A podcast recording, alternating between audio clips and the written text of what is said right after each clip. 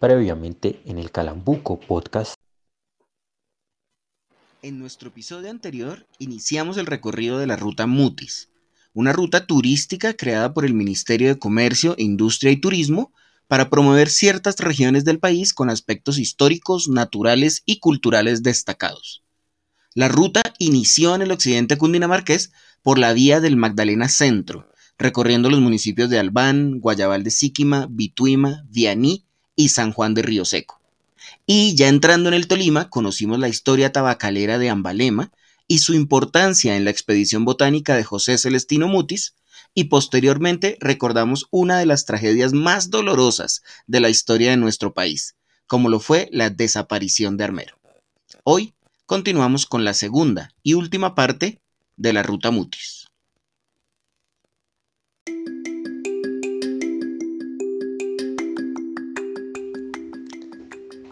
Aquí comienza el Calambuco Podcast, un espacio sobre viajes, lengua y literatura a partir de evidencias personales. Sean todos ustedes bienvenidos.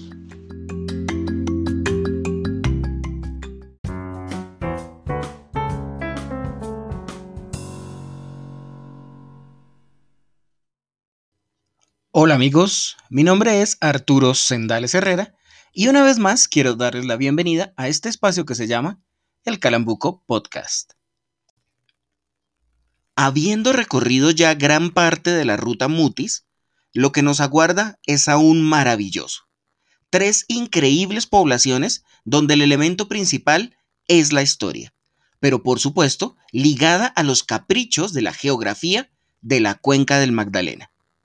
En este quinto episodio recorreremos la segunda parte de la ruta Mutis.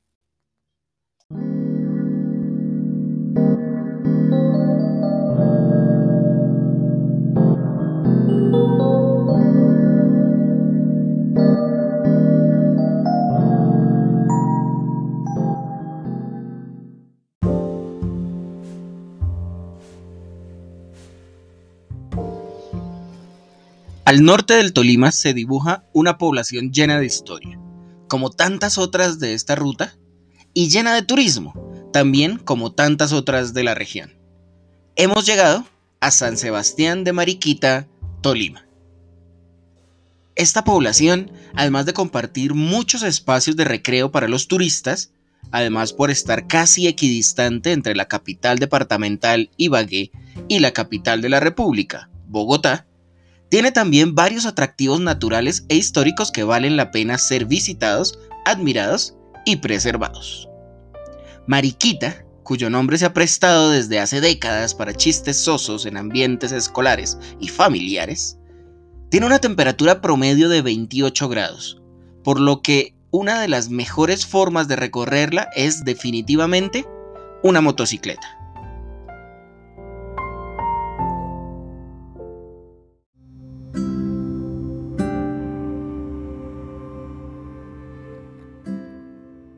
Esta ciudad en crecimiento cuenta con sitios de reconocida historia para todos aquellos a quienes más que el plan piscina, también le llama la atención el plan cultural.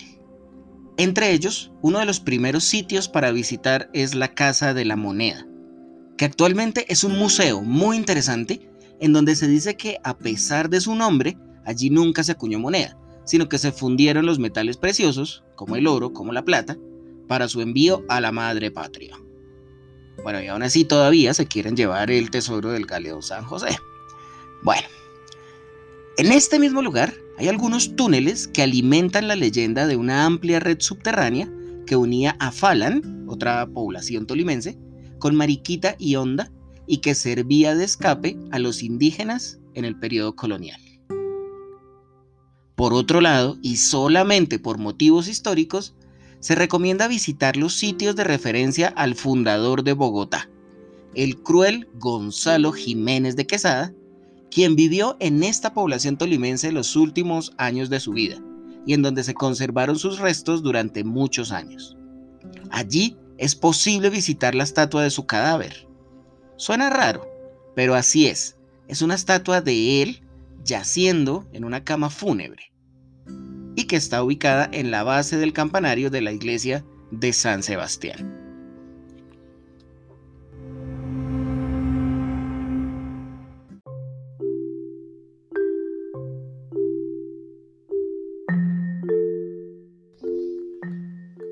Mariquita tiene otros lugares para conocer. De hecho, es una de las poblaciones con mayores atractivos para los amantes de la historia, la naturaleza y la mezcla de estas dos, que mágicamente se unen en uno de los proyectos más grandes y ambiciosos llevados a cabo en nuestra Tierra, la expedición botánica, de la que hemos hablado bastante en esta ruta Mutis.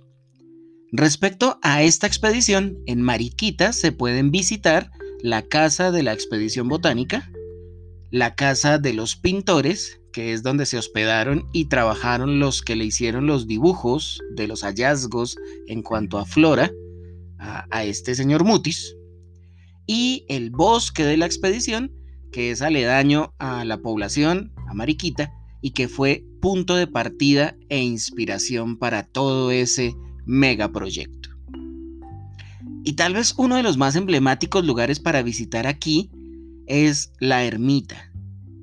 Es una hermosa edificación religiosa del siglo XVI, de cuando la corona imponía su religión y sus creencias, y dejaba, entre otras cosas, arquitectura digna de admiración.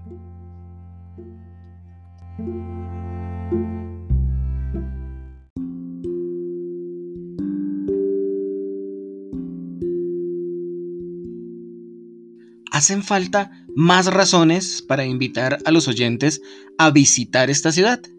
No hay problema. Hay aún muchas cosas por descubrir y explorar en San Sebastián de Mariquita. Pero como el tiempo apremia, debemos ahora dirigirnos a la ciudad de los puentes.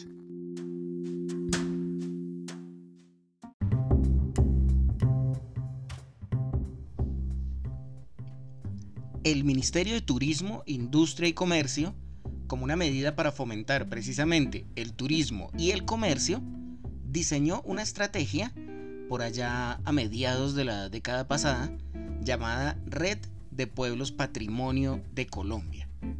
Se trata de una iniciativa que cuenta también con el apoyo del Ministerio de Cultura y del Fondo Nacional de Turismo, FONTUR, para incentivar el patrimonio material e inmaterial colombiano. Por material, todo lo físico, como la arquitectura, los monumentos construcciones en general. Y por inmaterial, todo lo que no toca al cuerpo, pero sí al alma, como las técnicas, las costumbres, las expresiones y los saberes, entre tantas otras cosas. Dentro de esta red, que bien podría ser un bucket list, es decir, una lista de chequeo de cosas que hacer antes de morir para cualquier colombiano, se encuentran joyas de la magnitud de Barichara en Santander, Villa de Leiva en Boyacá, Lorica en Córdoba. Son en total 17 poblaciones destacadas por su belleza arquitectónica, sus expresiones culturales, entre ellas la gastronomía, su fuerte carga histórica y por supuesto su entorno natural.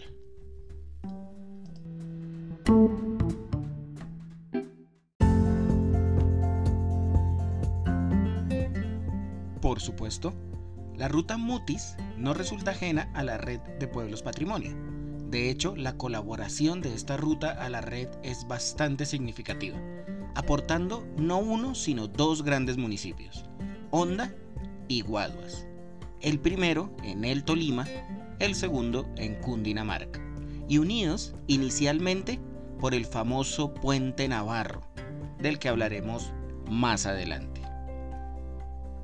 La villa de San Bartolomé de las Palmas de Honda, posteriormente llamado solamente municipio de Honda, es hasta el momento la única de las poblaciones del Tolima que pertenecen a la mencionada red de pueblos patrimonio. Y es que en conjunto se presenta como una pintura llena de detalles que muestra, entre diversas mezclas y colores, el devenir de la historia por sus calles.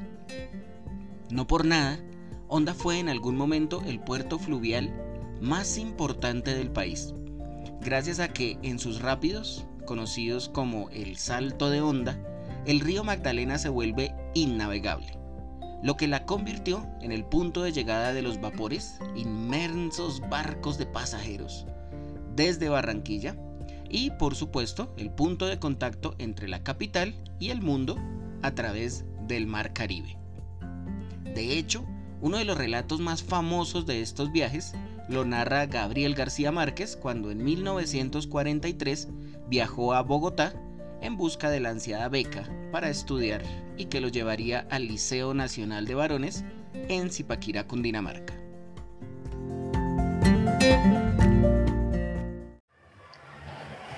Entonces yo decidí venirme de Barranquilla a Bogotá a presentar examen de beca. Si eso era 1943, yo debía tener 13 o 14 años. Digo 13 o 14 años porque no está muy seguro en qué año nací yo. Nadie está muy seguro de eso. Entonces mi padre me consiguió el pasaje hasta Bogotá.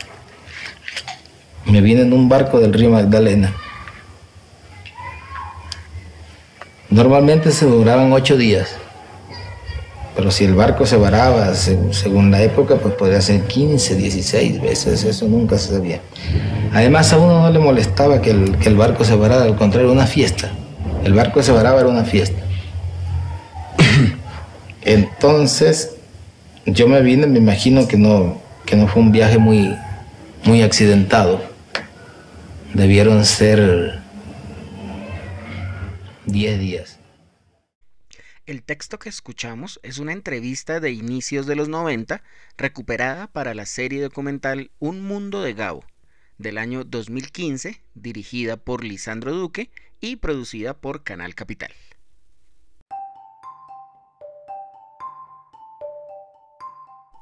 Honda se conoce actualmente y desde hace largo tiempo como la ciudad de los puentes, ya que al encontrarse en el punto donde se unen el río Magdalena el río Gualí y Quebrada Seca, conectar las orillas siempre se ha hecho necesario. Precisamente, Honda tiene una relación tan cercana con los puentes que desde el puente Navarro y hasta el así llamado Nuevo Puente de Honda, que es un nombre que merece un premio Oscar a la originalidad y creatividad, podemos encontrar más de 40 de estos vínculos geográficos en la ciudad.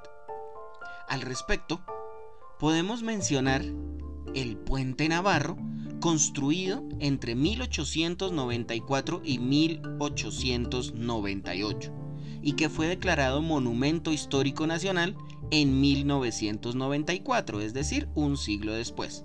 Y por supuesto, con sobradas razones, se trata del primer puente metálico de Suramérica y el primero en unir las dos mitades separadas por el Magdalena.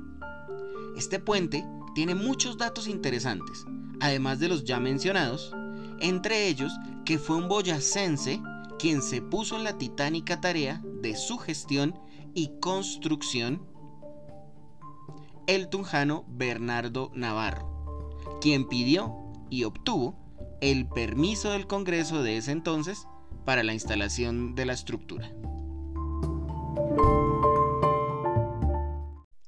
Navarro se puso en contacto con la San Francisco Bridge Company de Nueva York para la adquisición de la estructura metálica. Esta compañía sería quien construiría años después el Golden Gate en San Francisco, California. De hecho, el puente Navarro es mayor casi 40 años que el gigantesco puente californiano y apenas unos 15 años menor que el encopetado Brooklyn Bridge, que une a Manhattan con Brooklyn. De estas dimensiones es la importancia histórica del Navarro Bridge, en onda. Asimismo, y en un ambiente más local, Navarro pidió asesoría a otro experto en cuestión de puentes, el sopetranero José María Villa Villa. Aquí la palabra sopetranero, que suena a ser uno de esos términos paisas relacionados con empuje y berraquera, y pues en cierta forma lo es, si tenemos en cuenta a genios criollos como el mencionado Villa Villa, en realidad el término se refiere a los nacidos en Sopetrán, Antioquia, el pueblo frutero del occidente. Este señor José María Villa Villa, matemático e ingeniero, fue quien construyó el puente de Occidente, que también es un monumento nacional y por supuesto una de las construcciones más hermosas e icónicas de Colombia. El puente Navarro es actualmente visitado por muchos turistas locales e internacionales, que encuentran en sus estructuras metálicas la nostalgia de una onda, símbolo de progreso de finales del siglo XIX y principios del XX. Y por supuesto, más de 120 años después, sigue cumpliendo fielmente el propósito para el que fue levantado. Conectar a Cundinamarca con onda, pero especialmente para ser usado por las personas de a pie.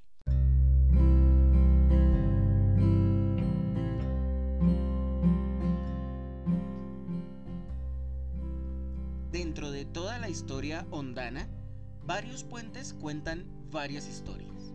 Entre ellos, el puente Luis Ignacio Andrade, tal vez el más visitado del municipio, y no precisamente por su belleza arquitectónica o su interesante historia, sino porque desde 1950 ha sido el principal motor de desarrollo y comercio en la región. Es el puente vehicular de acceso al municipio y hasta antes de la apertura del nuevo puente conectaba a Bogotá con el norte y el occidente del país. Otros puentes relevantes de esta población tolimense son el puente Alfonso López y el puente Agudelo, ambos sobre el río Gualí, y llamados así por importantes personalidades nacidas en el municipio.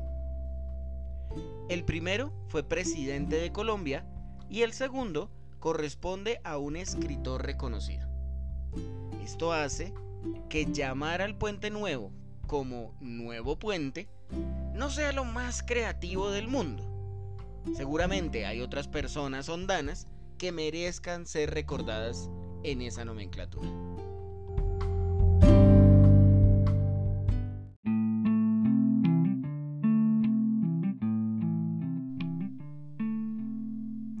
Ahora, ya que Honda se reconoce como un sitio turístico por su excelente ubicación y clima, y además, como hemos visto, por su historia, no es de extrañarse que tenga espacios dedicados a este aspecto. Honda cuenta con al menos dos grandes museos que son sumamente interesantes. Uno es la Casa Museo Alfonso López Pumarejo, donde vivieron los padres del expresidente y él mismo durante su niñez y adolescencia. Una bella casona del siglo XVIII, restaurada para resistir el paso del tiempo y llena de objetos de la época, no solamente de la familia López, sino de la usanza general. Un museo de estilo clásico para observar la historia a través de objetos personales. Por otro lado, y como una de las grandes recomendaciones de este episodio, es el Museo del Río Magdalena, un espacio destinado a la memoria del río, no solamente desde un enfoque teórico, sino también cultural e interactivo sobre sus costumbres, sus habitantes, su fauna y un montón de cosas increíbles para los que somos Magdalena Lovers.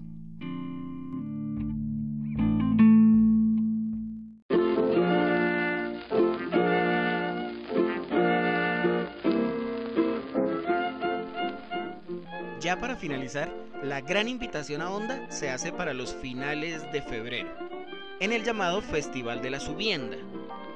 Este Festival de la Subienda es otro hijo del matrimonio del gigante con la ciudad. Se trata de la temporada festiva del municipio, a partir del desove de las principales especies de peces que suben por el río hasta esta población y que se convierte en sustento de pescadores y por supuesto motivo de fiesta para propios y visitantes.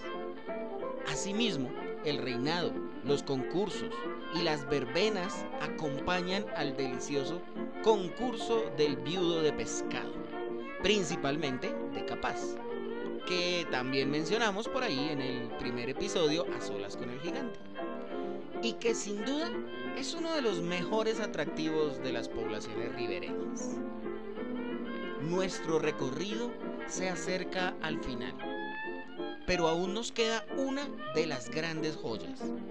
Atravesaremos el puente Navarro y nos dirigimos a la villa de San Miguel de Guaduas.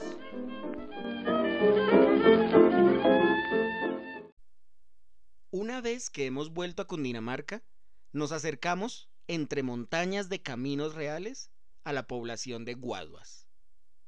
Si hay un municipio que tenga un aporte especial y definitivo a la historia del país, seguramente será la villa de Guaduas. Y es que precisamente el municipio en conjunto fue declarado Monumento Nacional en 1956, en una época en la que la conciencia histórica era apenas incipiente. Por supuesto, muchos años después, Guaduas haría parte fundamental de la red de pueblos patrimonio. Hay tantas cosas que se pueden mencionar de esta bellísima población que temo quedarme corto en esta parte de este episodio. Sin embargo, la idea principal de todo esto es, por supuesto, invitar a los oyentes a que visiten Guaduas. Y no de pasada, como suele suceder cuando se va a Honda o más allá, Medellín u otros destinos turísticos.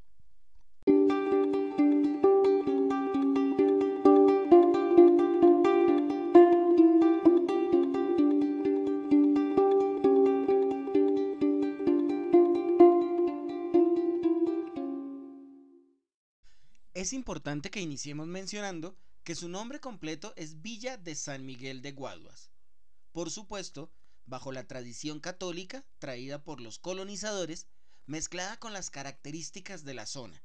En este caso, la presencia masiva de la guadua, una planta muy común en este tipo de regiones con este tipo de clima. La primera fundación de la población fue en 1572, a manos de Andrés Venero de Leiva, el mismo que más tarde fundara una población en Boyacá que aún hoy lleva su apellido. Sin embargo, no tuvo mucho auge y fue abandonada. Más tarde, en 1610, un fraile franciscano de nombre Tomás de Morales, al fundar el convento de la Soledad, un convento que aún hoy se mantiene y se puede visitar, refundó la población. Aún así, no fue sino hasta 1644, es decir, 34 años después, que la población recibiera el nombre de villa, lo que en la época de la colonia la acreditaba como una ciudad. Esto fue con la refundación por parte de Francisco Pérez de Guzmán.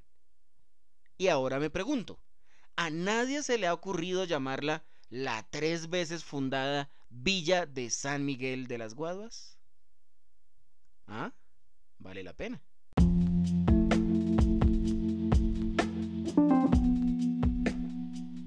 Guaduas es ampliamente recordada por varios hechos históricos.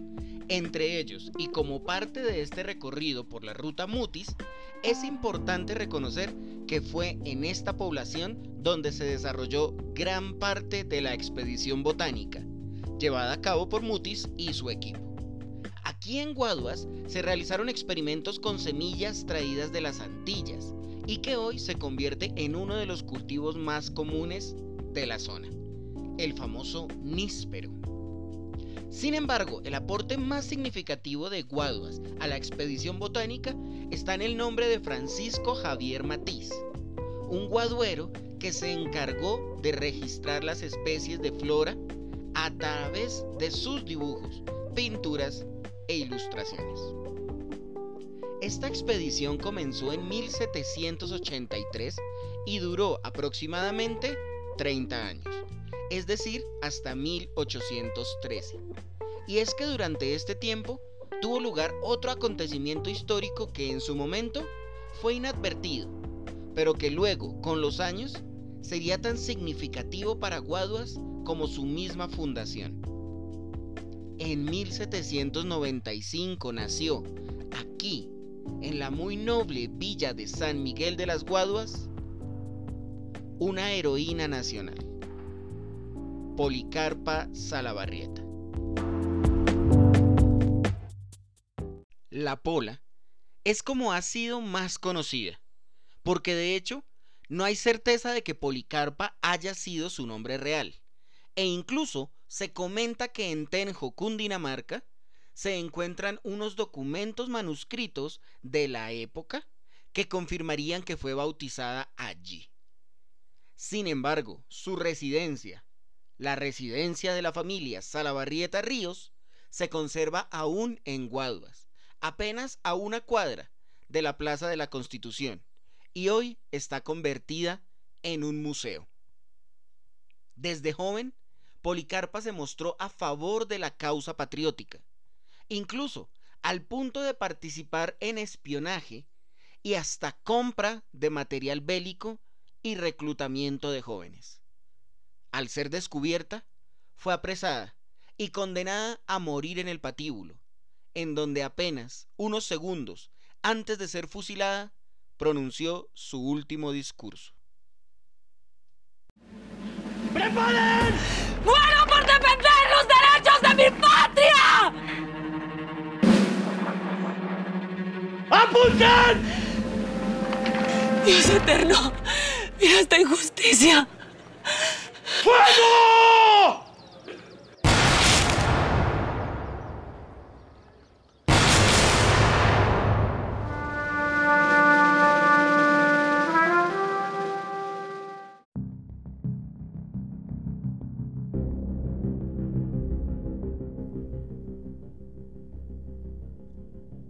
Aunque mujer y joven, me sobra valor para sufrir la muerte y mil muertes más.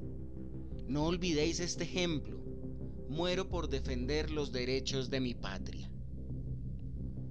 Aunque es mucho lo que se puede contar de la pola, no es el motivo de este episodio, por lo tanto, solo queda invitar a los oyentes a consultar obras como Biografía de Policarpa Salabarrieta, así se llama, escrita por el mismísimo Jorge Eliezer Gaitán en 1916, o Memorias, escrita por el expresidente José Hilario López, o un montón de compendios bibliográficos y biográficos sobre colombianos ilustres, donde el nombre de la pola seguramente aparecerá en letras grandes.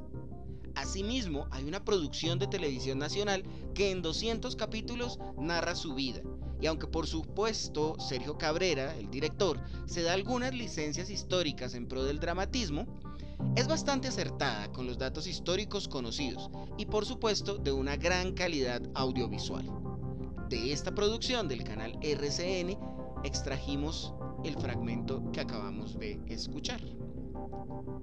Por otro lado, Bavaria creó a inicios del siglo XX una cerveza que llamó La Pola y que de hecho presentaba a la imagen de la aguaduera en su etiqueta. Desde entonces el término pola se ha normalizado para referirse a esta bebida y creo yo, sin lugar a confusiones, en cualquier parte del país.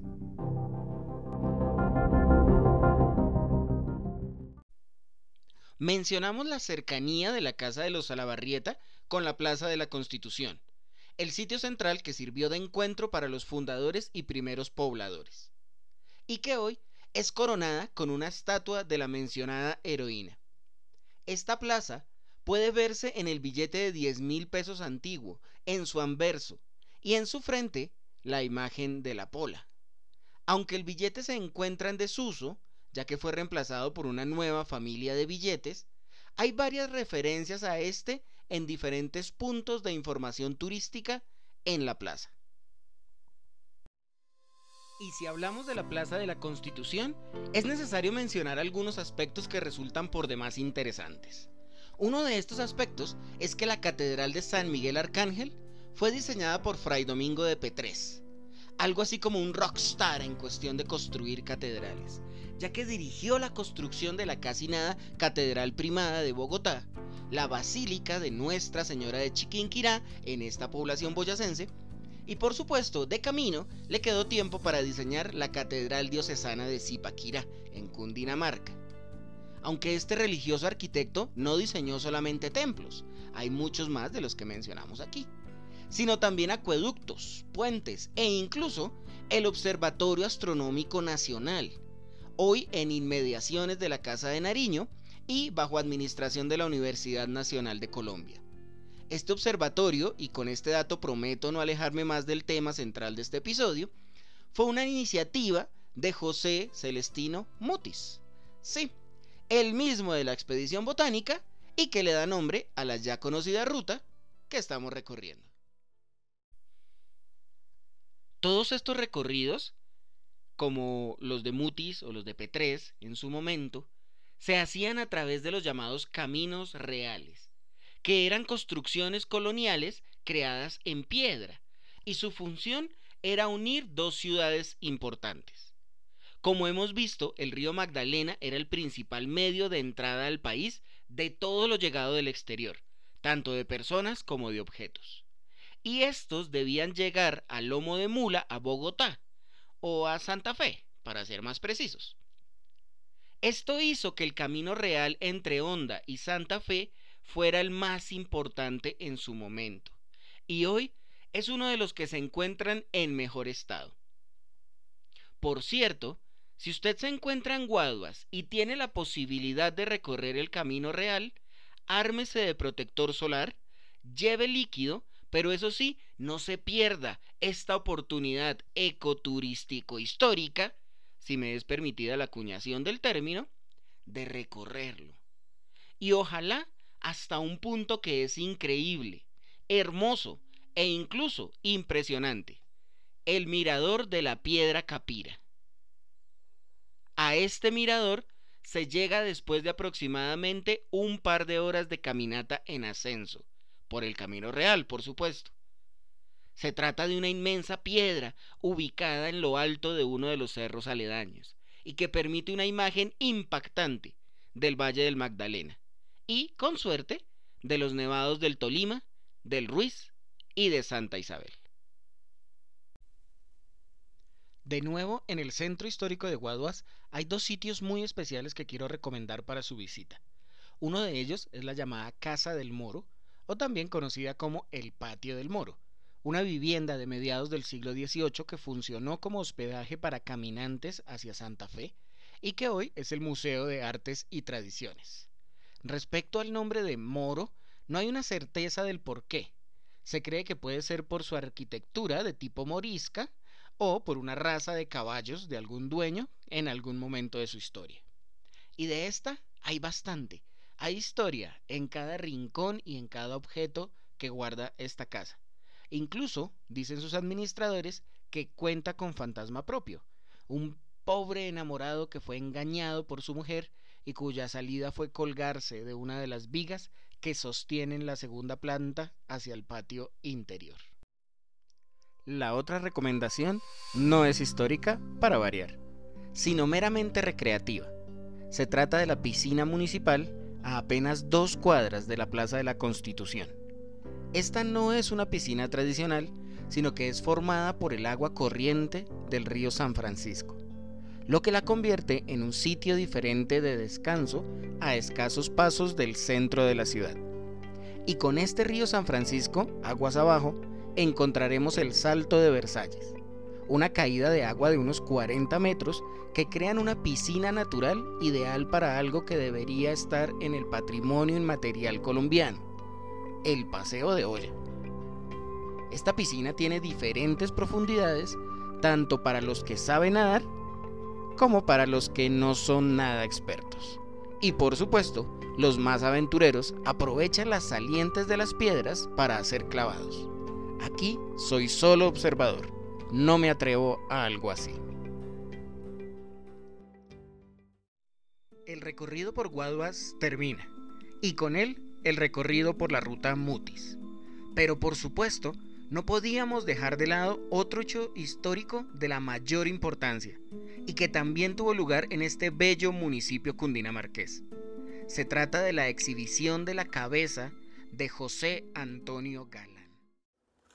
Galán fue condenado junto con sus compañeros a ser sacado de la cárcel, arrastrado y llevado al lugar del suplicio donde sea puesto en la horca hasta que naturalmente muera. Que bajando se le corte la cabeza, se divida su cuerpo en cuatro partes y pasado el resto por las llamas, para lo que se encenderá una hoguera delante del patíbulo. Su cabeza será conducida a Guaduas, teatro de sus escandalosos insultos. La mano derecha puesta en la Plaza del Socorro, la izquierda en la Villa de San Gil, el pie derecho en Charalá. Y el pie izquierdo en el lugar de Mogotes. El que escuchamos es un fragmento del libro Forjadores de Colombia Contemporánea, escrito en 1986 por Carlos Peroso Renan Flores y Eugenio de Bustos, y leído por Mayra Jerez para su canal en YouTube.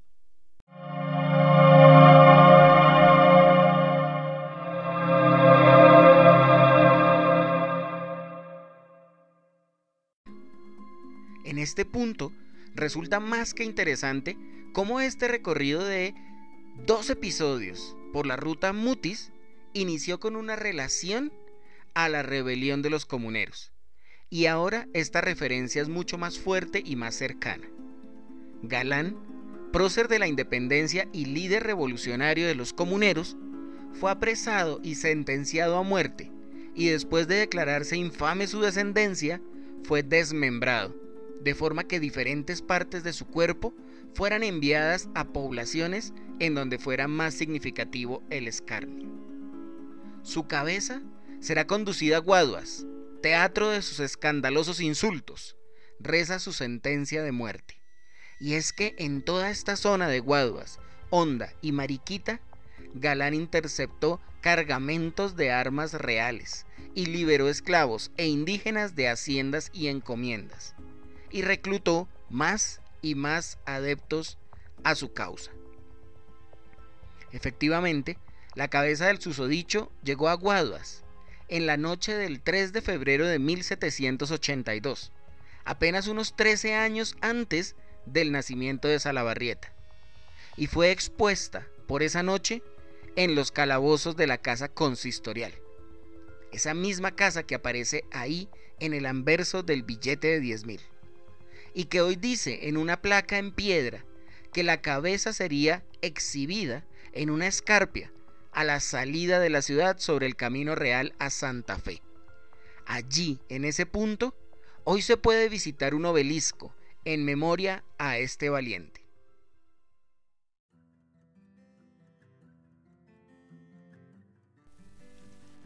Hemos visto que para visitar Guaduas hay muchas razones culturales, históricas, naturales y hasta gastronómicas, porque casi olvido mencionar los postres y bizcochos que se venden en la centenaria panadería El Néctar, también en la Plaza de la Constitución y que también es por supuesto patrimonio de los guadueros. Hemos recorrido al menos cinco grandes poblaciones, una de ellas desaparecida, pero con toda su historia por contar. Hemos recorrido una ruta turística que nos permitió conocer hermosos lugares y recordar momentos y personajes de nuestra historia nacional. Pero este recorrido llegó a su fin, esperando que su principal objetivo se haya cumplido. Invitar a todos ustedes que me escuchan a visitar todos estos pueblos de la ruta Mutis.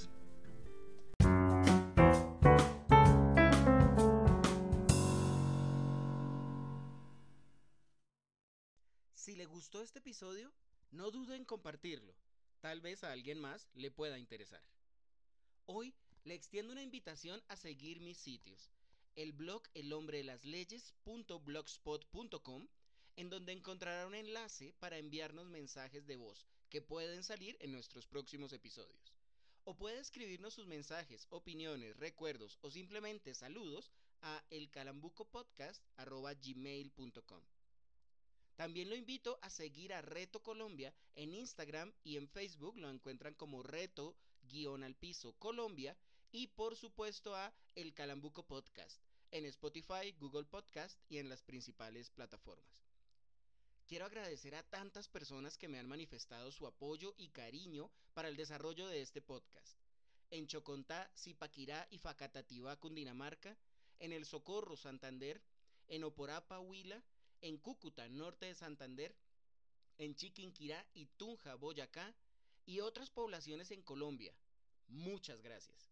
Y con mucha alegría también saludo a quienes han escuchado este podcast en Estados Unidos, Argentina, México, Francia, República Dominicana, Alemania, Cuba, Irlanda, Canadá, Chile y España, en donde según las estadísticas de Spotify, el Calambuco Podcast ha sido escuchado.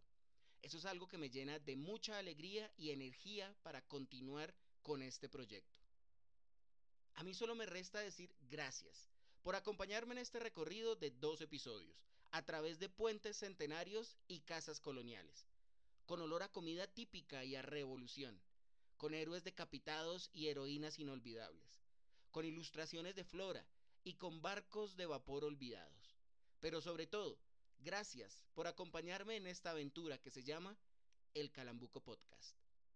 Hasta la próxima.